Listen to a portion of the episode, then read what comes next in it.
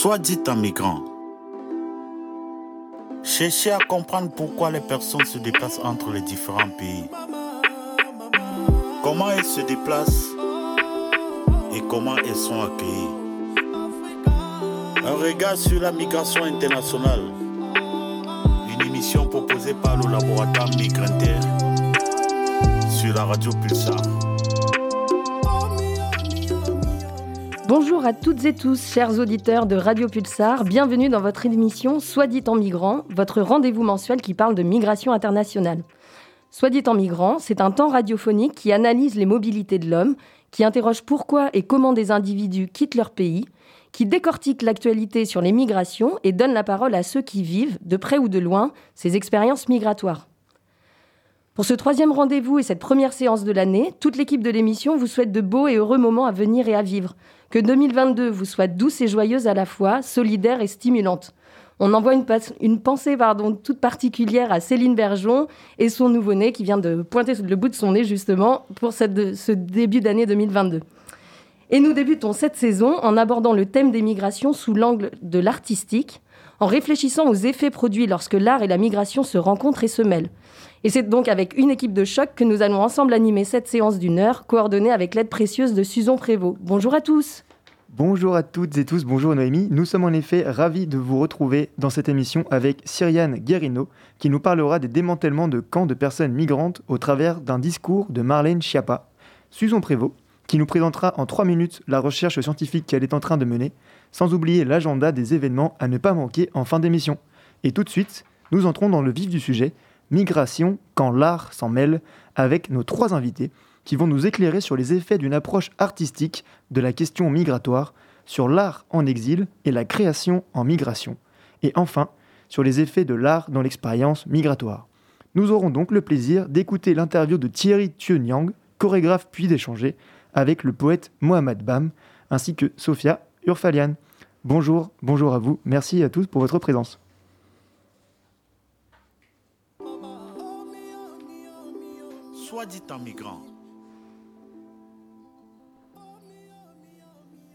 L'artiste, même s'il n'a pas obligatoirement la tête politique, est confronté à la nécessité de s'interroger sur ce qu'il fait, sur le cadre dans lequel il exerce, sur le style qu'il élabore et les valeurs qu'il représente. C'est pourquoi son travail est toujours une prise de position politique, car il interroge les normes, y compris celles du goût. De fait, l'artiste est un perturbateur, quelles que soient par ailleurs ses convictions politiques, quand il pratique effectivement son art. Parce qu'il est sommé d'interroger les représentations en cours et de les confronter tant à leur vérité qu'à ce qu'il pense et ressent, il les fêle, les inquiète et fait se lever la possibilité de réalités divergentes. Il propose un écart, un décadrage. C'est ainsi qu'il crée du désordre, littéralement, dans nos représentations et suscite en nous des aspirations nouvelles. Ce dissensus-là est une joie et une arme. L'art, qui fait crisser comme insuffisant ou mensonger ce qui nous est présenté comme la seule vraie réalité possible, commence à inventer l'avenir. Il ne peut pas changer le monde, mais il peut contribuer à rendre sensible la nécessité de le changer. En débutant cette première partie d'émission avec cette citation d'Evelyne Pielière, femme de lettres, journaliste et réalisatrice, nous avons décidé de poser le fait que les artistes sont des passeurs de messages et les témoins, en creux, des mondes dans lesquels nous vivons et des enjeux de notre temps. Depuis tout temps, le thème de la migration n'a pas manqué de nourrir l'univers artistique. Et c'est cette rencontre entre un phénomène de société tel que la migration et le regard artistique porté sur ce sujet que nous allons aborder avec Thierry Yang. Nous écoutons tout de suite une interview réalisée hier après-midi avec ce premier invité de l'émission. Alors je suis donc aujourd'hui avec monsieur Thierry Yang qui fait l'honneur d'être avec nous dans notre émission. Thierry, vous êtes danseur et chorégraphe professionnel. Vous êtes à l'origine de nombreuses créations chorégraphiques et de co-construction de mise en scène. En parallèle de ce travail de création artistique, vous animez des ateliers auprès de différents publics, petits et grands, initiés ou amateurs. Vous intervenez en ce sens cette année avec les étudiants de l'atelier de recherche chorégraphique de l'Université de Poitiers, avec l'objectif d'un projet de création dans le cadre du festival Accord. Vous avez également mené différents projets de création artistique sur le thème des migrations et les brassages et mélanges culturels que ces migrations impliquent. Thierry, est-ce que vous pouvez revenir sur ces projets autour des migrations et nous expliquer pourquoi vous avez souhaité, vous, vous emparer à votre manière de ce sujet? Oui, bonjour et merci de votre invitation. Donc, euh, euh, la présentation du parcours être assez juste, puisque effectivement, j'oriente beaucoup mon travail de recherche chorégraphique autour de, de, la place des corps et des corps pas forcément virtuoses ou, ou initiés, mais d'accueillir plusieurs types de mouvements et, en particulier ce qu'on appelle des mouvements empêchés, donc des publics empêchés, que ce soit des, détenus, que ce soit des enfants en situation de handicap ou des adultes.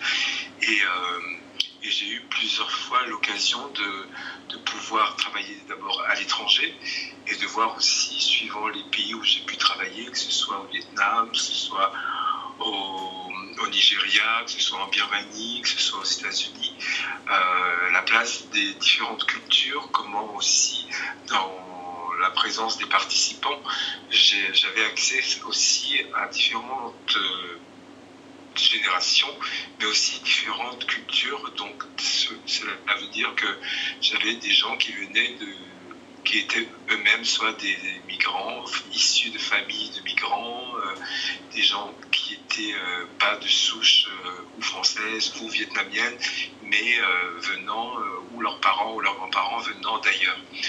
En, en, ce sens, il y a une association à Paris, euh, qui est maintenant nationale, qui s'appelle euh, l'Atelier des artistes en exil.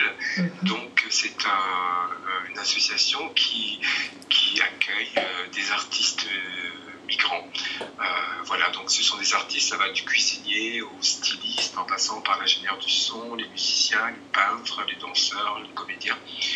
Et cette association m'a demandé de de travailler avec différents danseurs et chorégraphes venant de différents pays, d'Afrique noire, euh, d'Asie, euh, d'Afghanistan, du Pakistan, euh, de pays soit en situation de guerre, soit des réfugiés politiques égyptiens, marocains qui arrivaient donc sur notre territoire et qui pour être dans, dans le travail de d'intégration, dans, de ne pas se couper de leur propre métier. Et donc mhm. cette association permet de, à ce qu'on puisse travailler avec euh, d'autres artistes et qu'eux-mêmes rencontrent des artistes de français et puissent euh, accéder au statut euh, de, l'intermittence, un statut. Mhm. Le matin, ils avaient des cours de français, l'après-midi, ils avaient des ateliers de pratique artistique. Et j'ai eu la chance de pouvoir faire une création avec eux en travaillant six mois et, euh, et de présenter euh, à Paris dans plusieurs lieux. Voilà, ce spectacle s'appelait Va voir là-bas si j'y suis mhm. et traitait forcément de la migration. Donc aussi, j'ai beaucoup travaillé avec eux sur la question de qu'est-ce qui se passe quand on est déplacé, qu'est-ce qui se passe quand un corps arrive dans un territoire étranger, dans un espace nouveau. et ça a été une vraie, vraie belle rencontre. Justement, pour revenir sur cette articulation qu'on essaye d'analyser aujourd'hui entre l'art et la migration. Qu'est-ce que pour vous, euh, quelle est la, plus-value, si on peut le dire comme ça, la richesse du moins de l'approche sensible de l'art pour parler des phénomènes migratoires qui est du coup euh, différente d'une approche qui serait euh, médiatique ou journalistique, géographique? Quelle est pour vous, qu'est-ce qui incarne cette richesse de l'approche sensible de, de l'artistique? Mais déjà, j'ai l'impression que aussi par le, le biais de, de l'art chorégraphique, dans l'ère du mouvement, euh, souvent on n'est pas obligé de passer par justement le, le, langage ou la langue, qui n'est pas mm. une langue commune en plus, mais que la pratique du corps, la pratique du mouvement, du geste, permet d'universaliser quelque chose de la rencontre, quelque chose du partage, quelque chose de, de, de, de la oui, d'une approche d'une culture à l'autre sans passer par le langage, sans passer par les mots, sans passer par une langue commune, donc l'anglais ou, euh, ou, voilà, ou le français, euh, et, euh, et, donc de chercher quelque chose à travers les corps donc aussi à travers une expression euh, plus archaïque et celui aussi des corps, euh, des corps africains qui sont pas du tout euh, dans, dans un même mouvement qu'un corps asiatique. une jeune femme africaine ne danse pas pareil qu'une jeune femme afghane. Le rapport au corps est pas du tout le même. le rapport esthétique aussi, qu'est-ce que c'est danser? Qu'est-ce que c'est danser pour chacune des cultures, chacune des, chacun des, des, des participants? Ça raconte pas du tout la même chose si on danse au Vietnam ou si on danse euh, au Pakistan. Et, euh, et, ça a été très riche dans cette euh, dans ce questionnement de la place du corps dans nos sociétés, mais aussi sur un plateau de théâtre, qu'est-ce qu'on montre, qu'est-ce qu'on représente, qu'est-ce qu'on raconte. Et, donc ça a aussi beaucoup transformé ma façon de, réfléchir sur l'art chorégraphique, sur qu'est-ce que c'est un spectacle, pour qui, pourquoi, pour quel corps sur scène, quel corps dans la salle. Et, cette richesse de, traverser, de traverser de corps. En plus, quand on est migrant, on ne vient pas pour les mêmes raisons. Il y a des corps qui sont plus, plus fragiles, plus blessés, des corps plus ouverts. Donc chercher comme ça avec chacun cette spécificité qui nous permettait à tous d'inventer une langue commune qui était celle de, de, la danse. D'accord, merci parce que c'est vrai que du coup ça rejoint la question suivante que je, voulais vous poser, qui du coup, on, se dit que voilà les disciplines artistiques sont variées et offrent diverses approches qui sont toutes plus riches les unes que les autres. C'est vrai que vous, vous avez ce choix et cette, cette euh, comment dire, spécificité, spécialisation dans, dans la danse et l'approche chorégraphique qui offre peut-être, mais donc vous venez d'y répondre en partie, par ce mouvement, par le geste, par le corps, une caractéristique et une richesse particulière pour parler de nos sociétés, pour parler de migration, qui, est elle-même, qui sont elles-mêmes des mouvements de, de personnes. Du coup, c'est ce que vous avez essayé de mettre en lumière dans vos différentes créations autour de ce thème-là? Oui, et de savoir que déjà mettre un corps qui bouge dans l'espace, un corps qui va d'un endroit à un autre, déjà un corps qui migre. Et, euh, et, et cette migration qu'on peut, rendre de façon plus abstraite, euh, de façon plus, euh, synthétique, plus, plus esthétique, plus concrète sur un plateau, elle raconte aussi toute une traversée, une traversée d'une vie, une traversée d'une culture, l'histoire, la grande histoire, à travers l'histoire intime d'un homme, d'une femme sur un plateau.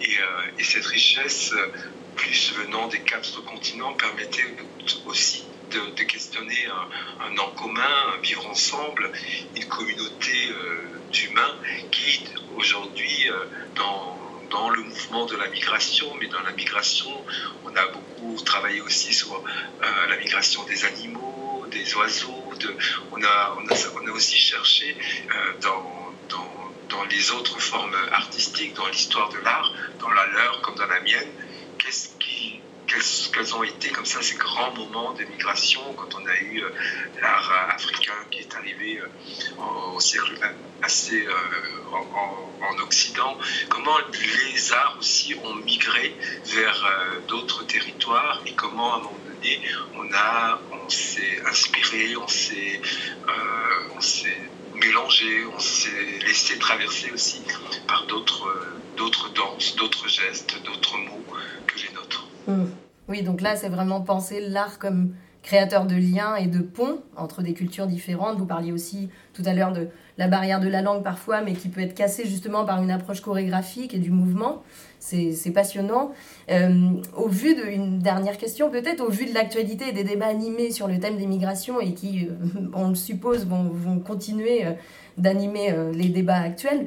Est-ce que vous pensez qu'il faut continuer en tant qu'artiste, donc vraiment un positionnement d'artiste, à s'emparer de ce sujet? Est-ce que vous, par exemple, vous avez d'autres pistes de création sur cette thématique ou du moins est-ce que les débats qui peuvent être un petit peu violents ou les discours qu'on entend actuellement suscitent l'envie de vous emparer encore de cette thématique pour euh, justement amener un, regard nouveau euh, grâce à l'art?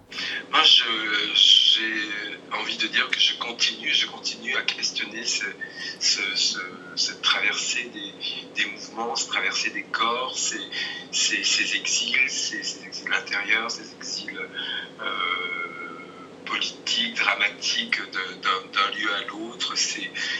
Et euh, je travaille en ce moment sur un projet où je mêle des enfants et des adolescents à l'intérieur de ce groupe, il y a des enfants non francophones, des primo-arrivants qui, mm. qui, font partie de ce projet, avec des, des, des, gens, des enfants qui sont nés ici, mais quelques-uns dont les parents sont nés ailleurs.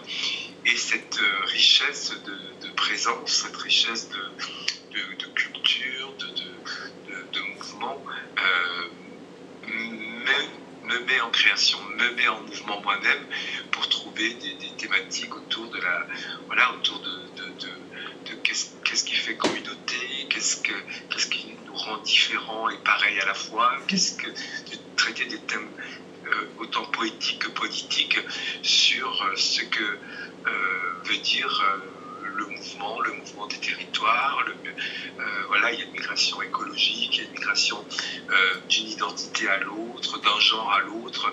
Voilà, le mouvement, pour moi, la migration, c'est un mouvement, c'est un mouvement qui va d'un endroit à un autre et qui ne se finit jamais puisqu'il peut retourner, il peut faire un détour, il peut s'élargir.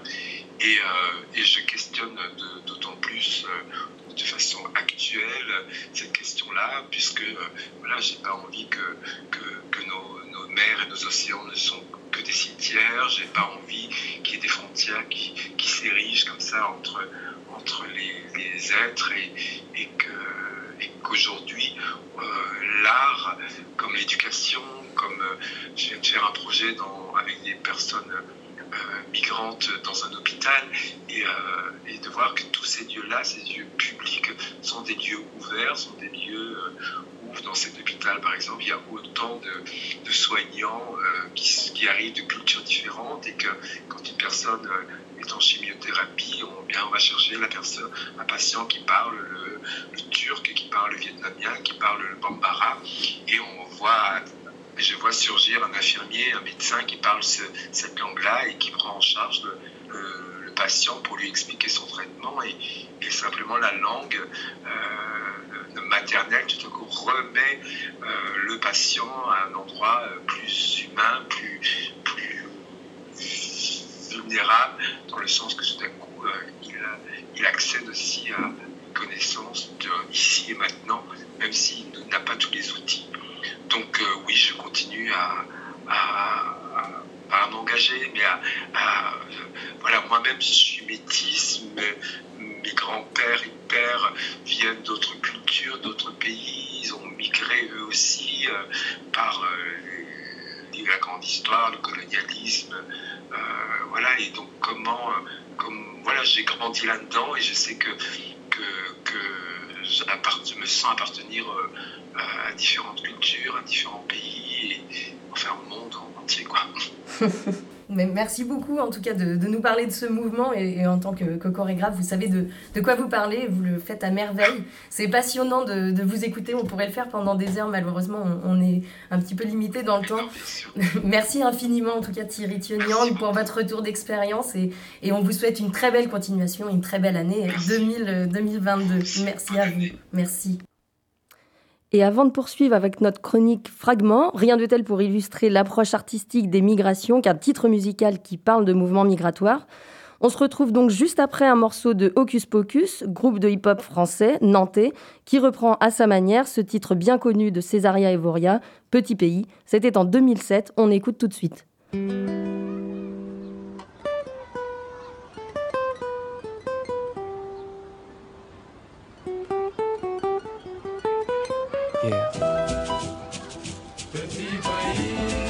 Que t'as cinq minutes à m'accorder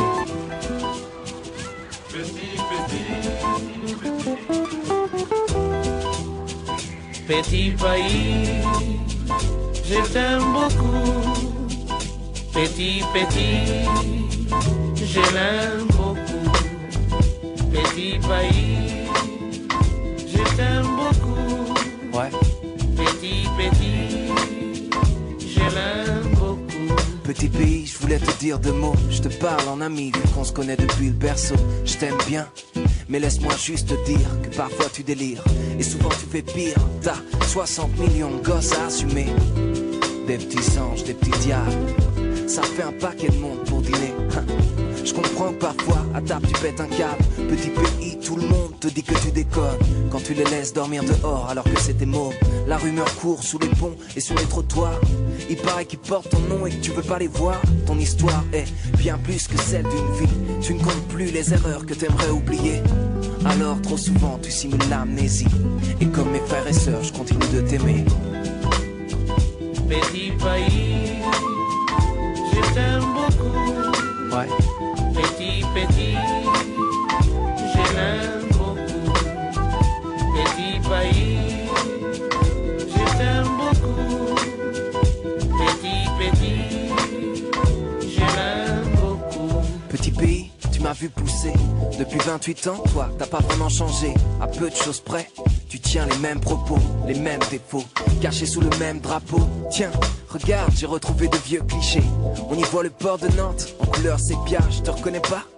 Sont ces hommes enchaînés Au-delà de l'image, cette liste, c'est quoi Petit pays, pourquoi dans ton journal intime Avoir déchiré des pages et effacé des lignes Pourquoi la main sur le cœur, cette étrange chanson Qu'un sang impur abreuve nos sillons Avec ta langue maternelle et celle de tes ancêtres tes enfants n'en font qu'à leurs lettres. Ils te parlent et tu restes blême. Quand ils disent je te kiffe pour te dire je t'aime. Petit pays, Petit, petit, je l'aime beaucoup. Écoute, Petit pays, je t'aime beaucoup. yeah. Petit, petit,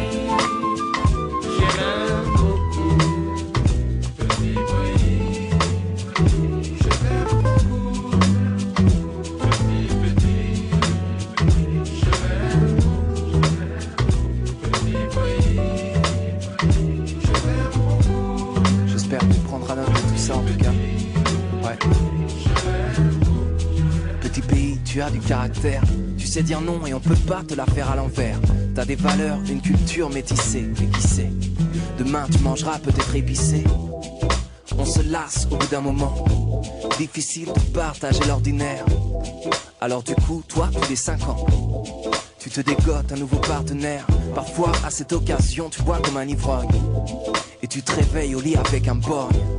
Tu le mets dehors, mais comme t'es accro, tu bois trop. Et finis sous les draps d'un escroc. Petit pays, ne le prends pas mal. Car tu sais qu'au fond je t'apprécie. Mais il fallait que tout mon sac je te déballe. S'il te plaît, dis-moi que tu m'aimes aussi. Petit pays, je t'aime beaucoup.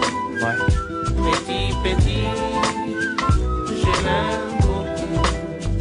Petit pays, je t'aime beaucoup. Petit, petit. Soit dit en migrant. Un regard sur la migration internationale. Une émission proposée par le laboratoire Migrinter et la radio Pulsar. Rebonjour à toutes et tous, vous êtes bien sur Radio Pulsar dans l'émission Soit dit en migrant et nous poursuivons notre réflexion sur les liens entre art et migration avec nos deux prochains invités, Mohamed Bam et Sofia Urfalian. Mohamed Bam, vous nous faites l'honneur d'être avec nous pour réfléchir sur ce que l'art peut faire à la migration et, inversement, sur ce que la migration fait à l'art.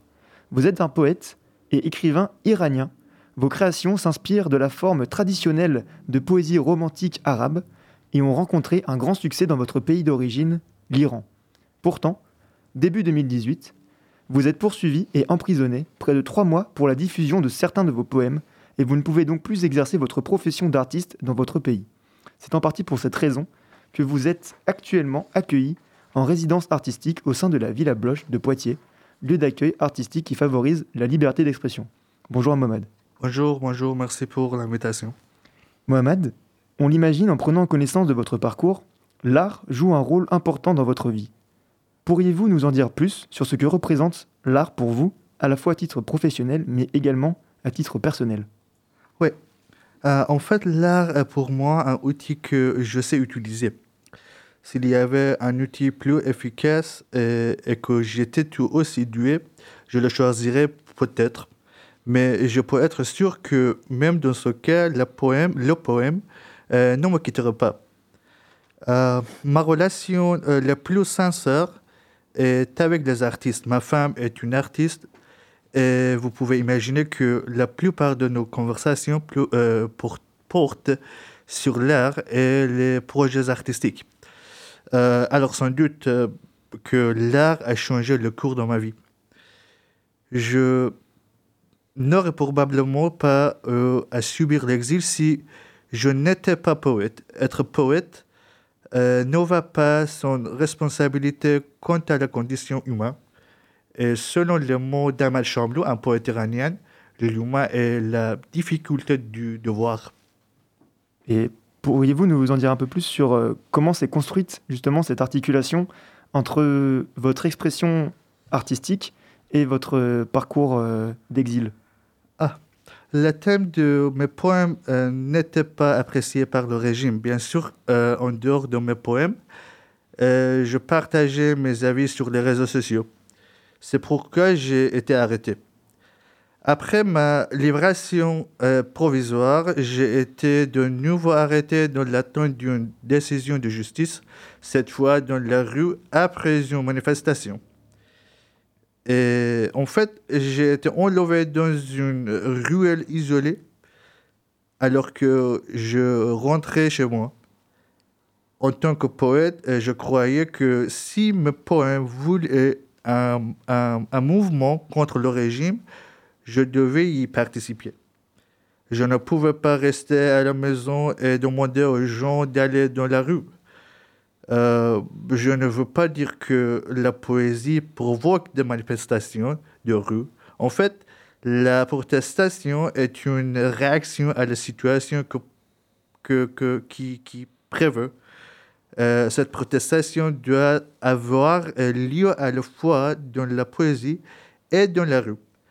Après avoir été à nouveau libéré temporairement, euh, j'ai décidé de, de, de fuir l'Iran et je pense que j'étais une sage décision.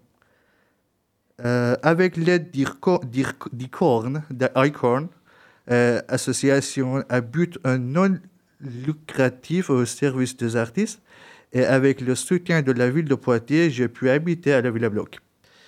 J'étais en Turquie quand j'ai appris que, que j'avais été condamné à la prison et la flagellation je devais survivre pour, pour pouvoir écrire.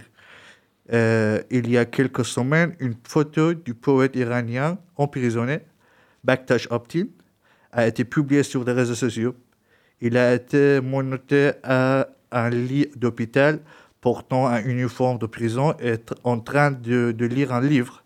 Pour le moment, il est maintenu dans, dans, un coma artificiel pour consommer moins d'oxygène. J'étais lui qui euh, interrogeait constamment euh, ma famille sur ma situation lorsque j'étais en prison. Et bien sûr, il était libre euh, à l'époque. J'espère qu'il ira vite mieux. Un autre prisonnier politique est décédé la semaine dernière après une semaine de grève de la faim. il était dans la même prison où j'ai été emprisonné. Euh, sachant tout cela, je pensais que, je pourrais être plus euh, efficace si j'étais libre. J'étais encore jeune pour mourir. Euh, l'affaire que j'ai eu devant le, tribunal m'a fait perdre mon emploi d'enseignant et, et j'étais sûr de, de ne plus pouvoir vivre une, une, une, vie normale en Iran. Cependant, euh, ce, voyage n'a pas apaisé mes souffrances euh, parce que euh, mon âme est, est, toujours emprisonnée en Iran et je souffre. Vous souffrez d'un oui, oui, oui, mal du pays? Oui. Mais, mais, mais, mes parents sont heureux que moi, je ne sois pas en prison. Merci. Merci beaucoup pour, ces, pour ce témoignage et ce, récit. Euh, est-ce que vous, vous pourriez euh, nous en dire un peu plus? Parce que vous abordez du coup le thème de la migration dans, dans vos créations. Et est-ce que si vous le faites, euh, pourquoi est-ce que vous avez décidé de le faire?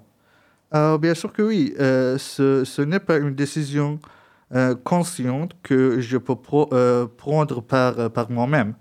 Mais en général, général le, le, le, récit artistique se poursuit en, parallèle avec le récit historique, social et personnel, je pense. Euh, euh, je pense que l'artiste est euh, inconscient, hein, mhm. touché par, par, par, par tout cela. J'écris sur des sujets qui me dérangent, l'exil ou, quand vous dit l'immigration, est l'un des récits les plus mm, troublants de ma vie, mais euh, ce n'est que l'un d'entre eux. Je pense que c'est une démarche et une histoire en tout cas qui peut inspirer beaucoup de, beaucoup de personnes. Est-ce que vous pensez que justement cette histoire et votre parcours euh, influent sur la manière dont votre public perçoit votre œuvre Est-ce qu'il y aurait un mélange dans votre approche entre votre regard d'artiste et votre regard de personne migrante? Hum, Vous voyez, euh, un public attentif peut découvrir des, choses de mon, histoire en lisant mes, œuvres. Euh, connaître à l'avance mon histoire de poète persan en exil peut, bien sûr, inciter les gens à me lire. Mais tout ce dont le public a besoin se trouve dans mon travail. Je n'avais pas l'intention de, euh, de, de, discuter de la théorie ici, mais euh, Roland Barthes a une théorie très célèbre appelée la mort de l'auteur. Barthes explique euh, bien que Barthes explique, explique bien mm-hmm. Pourquoi, pourquoi, pourquoi attacher un auteur à une œuvre est le moyen euh, euh, d'interprétation, oui, oui c'est là, euh, le, le plus négil. Oui, le plus justement possible. Oui, oui, oui. vous voyez, cette méthode, c'est-à-dire considérer l'identité et la personnalité de l'auteur d'un point de vue social, historique, politique, euh, religieux, etc., euh, conduit à une euh, interprétation limitée. même Roland, Roland Barthes utilise le mot scripteur pour désigner l'auteur, ce qui supprime le lien entre le mot auteur et autorité. En effet, le scripteur ne joue pas un, rôle effectif avant et après la création. il n'exerce aucune autorité sur l'interprétation du public. Et c'est finalement le public qui, propose l'interprétation valable, peu importe qui était euh, l'auteur, euh, comment il euh, vivait. Merci, merci beaucoup Mohamed. Je suis désolé de, vous couper la parole parce qu'on a, on a peu de temps aujourd'hui. J'aurais peut-être une dernière question un peu extra à vous, à vous demander. Est-ce que vous, sauriez nous, vous auriez envie de nous, de nous réciter un extrait d'une de vos poésies, juste pour le, juste pour le plaisir de vous entendre? Et, et si, si, vous en avez bien envie, c'est n'est pas, pas un problème. Maybe, uh, maybe I can find it in my phone. uh, Ou peut-être qu'on peut, on peut vous laisser le temps de, de retrouver ça et oui, on, oui. on, reviendra euh, en fin d'émission. D'accord. Eh bien, en tout cas, mille merci à vous d'être encore euh, avec nous et d'avoir témoigné de votre expérience. On, on, vous souhaite euh, bien entendu de, de, très beaux projets artistiques et une belle résidence sur Poitiers et on espère vous retrouver d'ici d'ici la fin de l'émission. Soit dit en migrant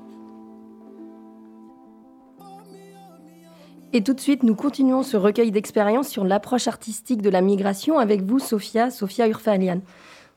Pardon, Sofia, vous êtes née en Arménie à Erevan et vous vous êtes installée à Poitiers en octobre 2012. Vous êtes salariée au sein de l'association Le Toit du Monde, association poitevine qui œuvre pour l'accueil administratif, social et culturel des personnes de nationalité étrangère. Vous avez vous-même été une apprenante de la langue française au toit du monde, puis vous y êtes investie en qualité de bénévole et à présent, vous y travaillez en qualité d'animatrice. Sophia, bonjour. Bonjour. Vous Pardon. Oui. Non, non, je, vous coupe, allez-y. Bonjour à toutes et à tous. Merci pour votre invitation.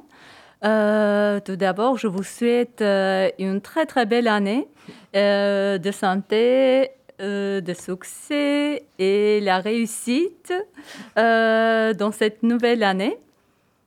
Euh, merci, beaucoup. Sophia, on vous a invité aujourd'hui parce que vous êtes vous-même riche d'une expérience migratoire et que vous avez eu un rapport particulier à l'art. En effet, depuis votre arrivée sur le territoire poitevin, vous avez eu plusieurs occasions d'évoquer votre parcours par le biais de l'artistique. Est-ce que vous pouvez nous en dire plus sur ces projets de création artistique auxquels vous avez participé et ce qui vous ont peut-être permis de mettre en lumière?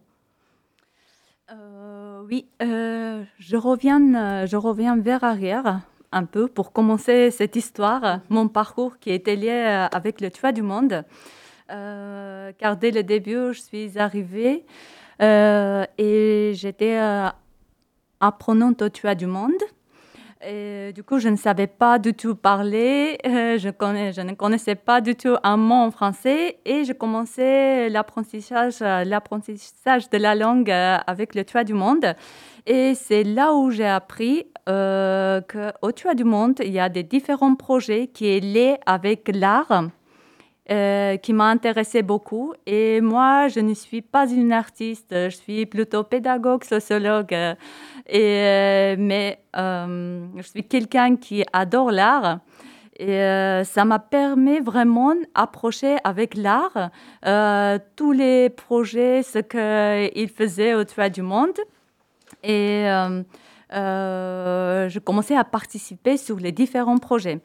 Euh, du coup, le projet qui était lié avec l'art, qui m'a impressionné vraiment, qui m'a impressionné vraiment, c'était plutôt le rythme encore. Euh, on a réalisé en 2018 euh, avec le Toit du Monde et puis nous avons travaillé avec, les, avec les professionnels Isabelle Bouillet et le compagnie de la Trace.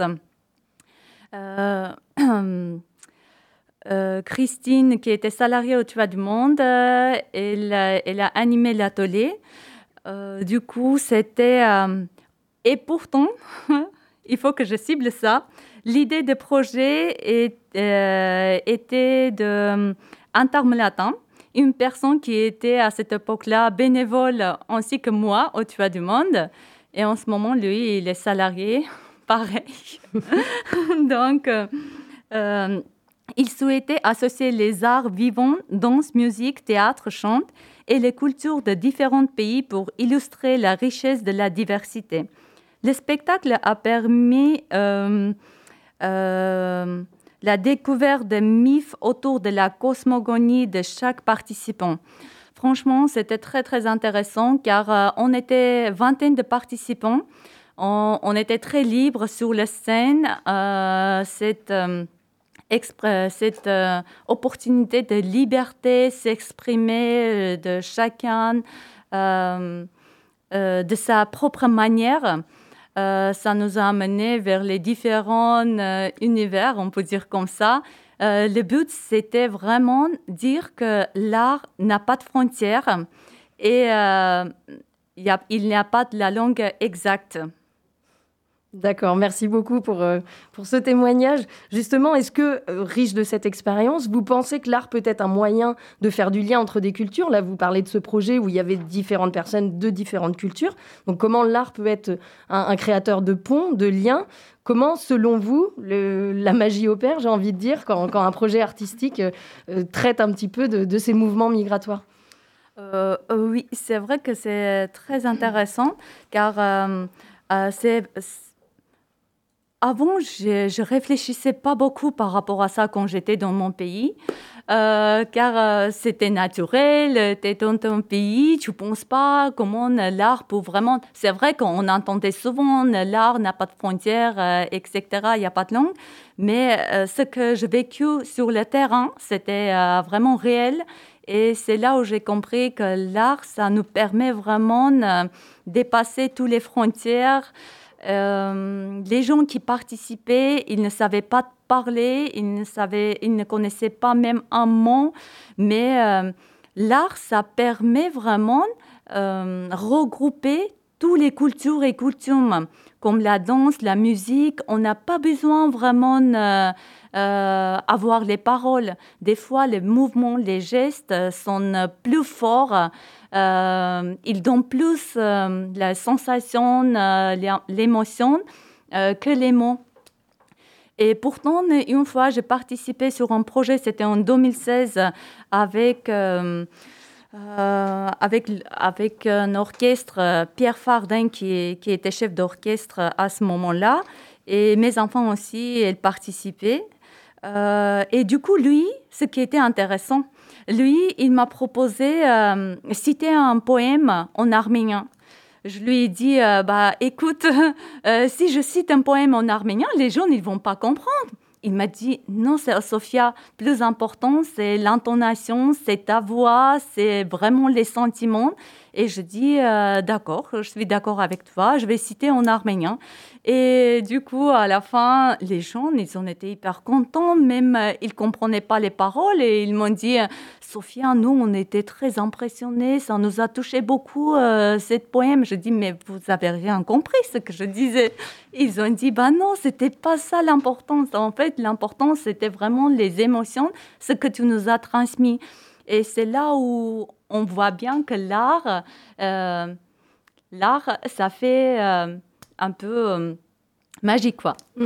un peu du lien. Et justement, donc vous, l'avez, vous en avez un petit peu parlé, mais votre rapport à l'art est d'autant plus particulier que vous êtes la maman de deux jeunes filles qui toutes les deux sont en voie de professionnalisation dans le domaine artistique.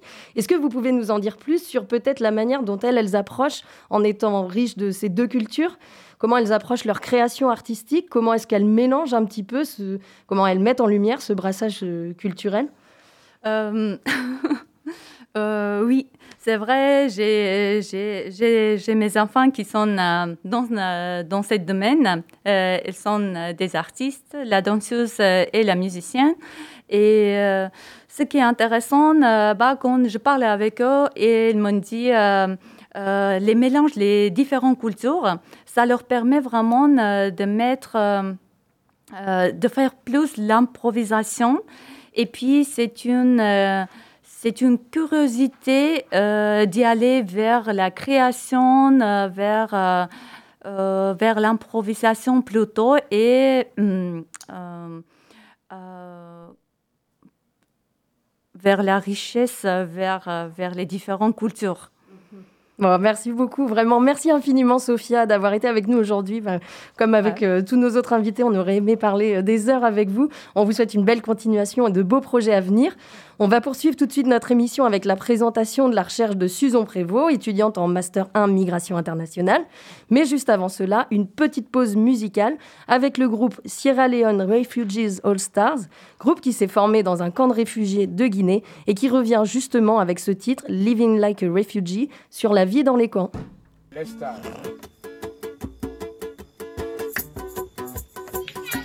Living like a refugee, it's not easy.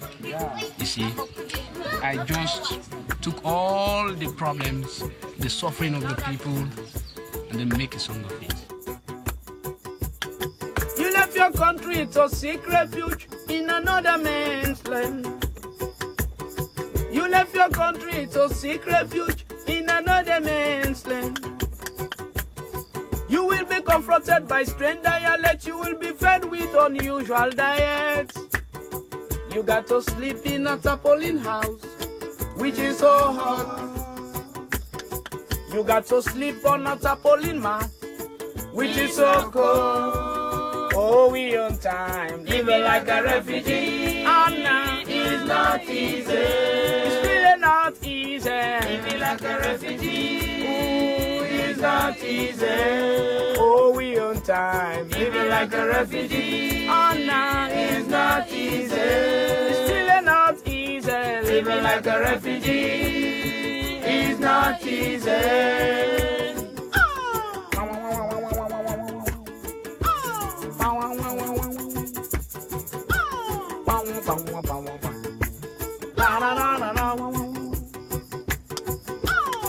I want to hear my solos.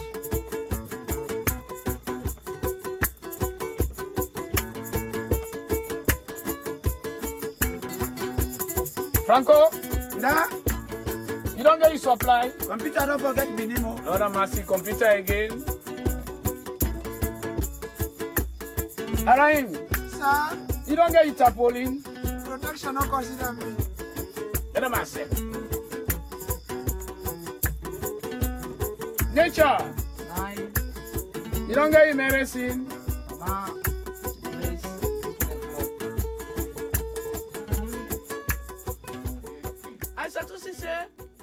Nous sommes toujours sur Radio Pulsar dans cette émission de Soit dit en migrant et ce mois-ci, nous parlons de la thématique de l'art et des migrations.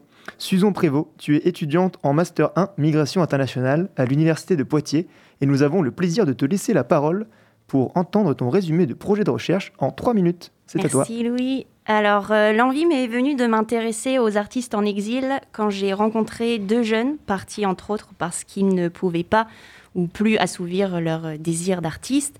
Et en même temps, le contexte dans lequel je les ai rencontrés ne leur permettait pas plus de satisfaire cette, euh, cette ambition. J'avais, j'avais vraiment ce sentiment qu'il leur manquait à tous ces jeunes, hein, pas, pas uniquement euh, artistes, un endroit, alors pas forcément physique ou, visible, mais voilà, un espace où ils pouvaient s'exprimer, exister de n'importe quelle façon, à travers des paroles, de la musique, euh, euh, des danses, des coups de pinceau. Euh, alors si cet espace se veut tant physique qu'abstrait, parce que la notion d'exil reflète aussi ces, deux subtilités, j'ai choisi pour ce début de recherche de m'intéresser à la présence des artistes en exil au sein de, l'espace public urbain, leur appropriation, leur usage, leur comportement. Euh, Mon souhait est de pouvoir analyser tout cela à travers une pratique, à travers pardon leur, leur pratique artistique, leur création, une création euh, étant l'œuvre donc de, personnes en circulation et qui, et qui malgré tout possède des caractéristiques euh, singulières parce que le mouvement euh, entraîne des, des transformations, des, des contenus euh, artistiques et donc s'observent des rapports à l'espace, euh, des, des rapports nouveaux euh, à l'espace. Je souhaite euh, donc m'appuyer sur les modes d'appropriation de, de l'espace public urbain de ces artistes comme un outil pour penser la construction de cet espace, car l'espace public urbain est une construction sociale, et si l'art des artistes en exil peut témoigner de l'existence d'une relation symbolique et matérielle entre usagers et espace, s'il peut affirmer que cet espace est le fruit de l'interaction de faits sociaux, cet art exilique ne pourrait-il pas nous permettre de penser la construction de l'espace public urbain et de considérer un projet de, société? Alors je souhaite montrer que cet espace, et là je cite Florence euh, Bouillon, serait comme la production d'un lieu anthropologique chargé d'histoire et d'identité à partir duquel se construisent des attaches, de la stabilité, de la continuité. Alors un projet tout nouveau, sûrement ambitieux, mais pourquoi pas. Merci beaucoup Susan pour cette présentation et d'avoir ainsi suscité notre curiosité. Hâte d'en savoir plus. À présent, place au blabla présenté par Cyriane qui a choisi aujourd'hui de décortiquer un discours de Marlène Schiappa sur les démantèlements de camps de personnes migrantes et leur soi-disant mise à l'abri. Cyriane, on t'écoute. Bonjour à tous. Aujourd'hui, je m'attelle à la problématique du démantèlement des camps de migrants. Pas plus tard que ce dimanche 2 janvier 2022, il y a eu une nouvelle évacuation d'un camp de migrants à la frontière des villes de Calais et de Marques. À cette occasion, environ 180 membres des forces de l'ordre ont saisi au moins 30 tentes et 5 bâches. Ce démantèlement qui n'a plus qui n'a vraiment rien d'une nouveauté, s'ajoute en réalité à une longue liste d'expulsions de plus en plus fréquentes et rappelle les conditions difficiles auxquelles sont soumises les personnes migrantes qui campent à Calais. Pour rappel, la plupart d'entre elles euh, sont dans l'attente parce qu'elles souhaitent migrer vers le Royaume-Uni. Pour bien comprendre le contexte et de quoi il est question, revenons à quelques mois plus tôt, le 21 octobre 2021. La députée Liberté et Territoire du Nord, Jennifer de Temerman, appelait à l'action contre ces stratégies d'évacuation de campements et de terrain qui mettaient, selon elle, les migrants dans une situation qu'elle jugeait indigne et inhumaine. En réaction à son discours, la ministre déléguée chargée de la citoyenneté, Marlène Schiappa, justifie ses actions en disant, je cite, que ces camps sont démantelés pour mettre des personnes à l'abri, dans des centres d'accueil où leur sont proposées des solutions. Mais alors, on peut se demander si ces mises à l'abri sont aussi systématiques que le sous-entend Mar Marlène Schiappa. Et il semblerait que sur le terrain, la situation soit assez différente. D'après le bilan annuel de l'association Human Rights Observer de 2020, sur 1058 évacuations des lieux de vie à Calais et à Grande-Sainte, 97,6% n'ont pas été suivis d'un accompagnement vers des centres d'accueil. Il a été aussi relevé par cette même association qu'au cours de l'année 2021, sur 883 opérations de démantèlement à Calais, seulement 15 ont été suivies de mise à l'abri. Comme l'affirme Jennifer de Temerman pour le journal Libération, cela serait dû à un manque structurel de logements sur le territoire français. Les mises à l'abri ne peuvent pas être systématiques puisque, je cite, il n'y a pas suffisamment de places d'hébergement par rapport au nombre de personnes en attente et qu'il, en parlant de l'État, n'en crée pas qui plus est. Mais alors, vous me demanderez, est-ce qu'au moins les mises à l'abri qui sont effectives relèvent bien de solutions, de solutions durables? Et vraisemblablement, désolé de vous décevoir une nouvelle fois, mais selon le rapport de Human Rights Observer, cela ne serait pas tout à fait le cas. Car si certaines personnes font bien l'objet d'une mise à l'abri, elles ne sont hébergées souvent que pour quelques jours, après quoi c'est un retour à la case départ pour ces personnes. Finalement, l'enjeu pour les L'enjeu même des démantèlements est à reconsidérer, car quand bien même Marlène Schiappa laisse entendre l'inverse dans son discours, dans la réalité, les mises à l'abri semblent dans la plupart des cas ne pas être la motivation prioritaire des démantèlements. Je m'explique. Lors du démantèlement d'un camp de 400 migrants dans la zone de Virval à Calais en 2021, qui a conduit à des mises à l'abri, le préfet du Pas-de-Calais, Louis Lefranc, avait pu énoncer que la préoccupation première de cette opération était non pas la mise à l'abri des individus, mais je cite, d'empêcher la reconstitution de la jungle de Calais, détruite fin 2016, pour éviter, selon ses propos, que se réinstalle le royaume des passeurs. Ces objectifs d'efficacité court-termiste font l'objet de grandes inquiétudes de la part de défenseurs des droits, car ils ne garantissent en aucun cas un accueil durable et ne sont pas respectueux des droits fondamentaux des exilés. Maintes fois à cet égard, pardon, des militants ont pu témoigner euh, du non-respect du consentement des personnes migrantes lors de leur mise à l'abri. Ces personnes ne sont pas forcément euh, et systématiquement informées des lieux où elles sont acheminées et sont parfois même contraintes à ces déplacements forcés. Finalement, ce qui serait attendu de la part du gouvernement, c'est qu'il y ait une transparence sur le manque structurel de logement et que les mises à l'abri ne soient pas utilisées comme des prétextes pour se débarrasser quasi quotidiennement des points de fixation. Et enfin, par-dessus tout, il est attendu que la violence exercée par les forces de l'ordre lors de démantèlement cesse et que les droits fondamentaux des individus soient tout simplement respectés. Merci beaucoup. Merci. Soit dit en migrant. Un regard sur la migration internationale. Une émission proposée par le laboratoire Migrinter et la radio Pulsar. Merci Cyriane pour ces éclairages. Et tout de suite, le super agenda. Et oui Noémie, c'est déjà presque la fin de cette émission. Avant de nous quitter pour un mois, voici des petites idées à lire, à voir et à faire pour bien démarrer 2022. Pour vous essayer à la danse africaine, rendez-vous cet après-midi à 14h au gymnase de Chantejeau à Saint-Benoît. Si vous aimez la sculpture, une exposition de Fabel, un artiste exilé sahraoui, vous attend à partir du vendredi 14 janvier à Lussac-les-Châteaux, dans le centre culturel de la Sabline. Au cinéma, le Dietrich propose une semaine de festival Anabi avec un film japonais en avant-première par jour à partir du 16 janvier. Si vous souhaitez découvrir les restitutions des ateliers Théâtre et Civilisation d'un groupe de personnes réfugiées, ne manquez pas la soirée Nouveau Départ, organisée par les CMA et le Buddy System Réfugiés. Rendez-vous le 26 janvier à 19h à la Maison des étudiants. Enfin, si le thème de cette émission vous a plu, on se retrouve le 3 février à l'espace Mendes France pour une conférence sur la danse, l'anthropologie et les frontières. Et juste avant de conclure, Mohamed Bam, je me retourne vers vous. Est-ce que vous avez envie de nous lire quelques lignes euh, de, votre, de votre poésie, quelques vers peut-être? Uh, yes, of course. Uh, I think uh, it's enough for today speaking French. So Yeah. yeah, uh, because I have this poem in French, uh, but I prefer to read it in, in Farsi. With pleasure. Yeah.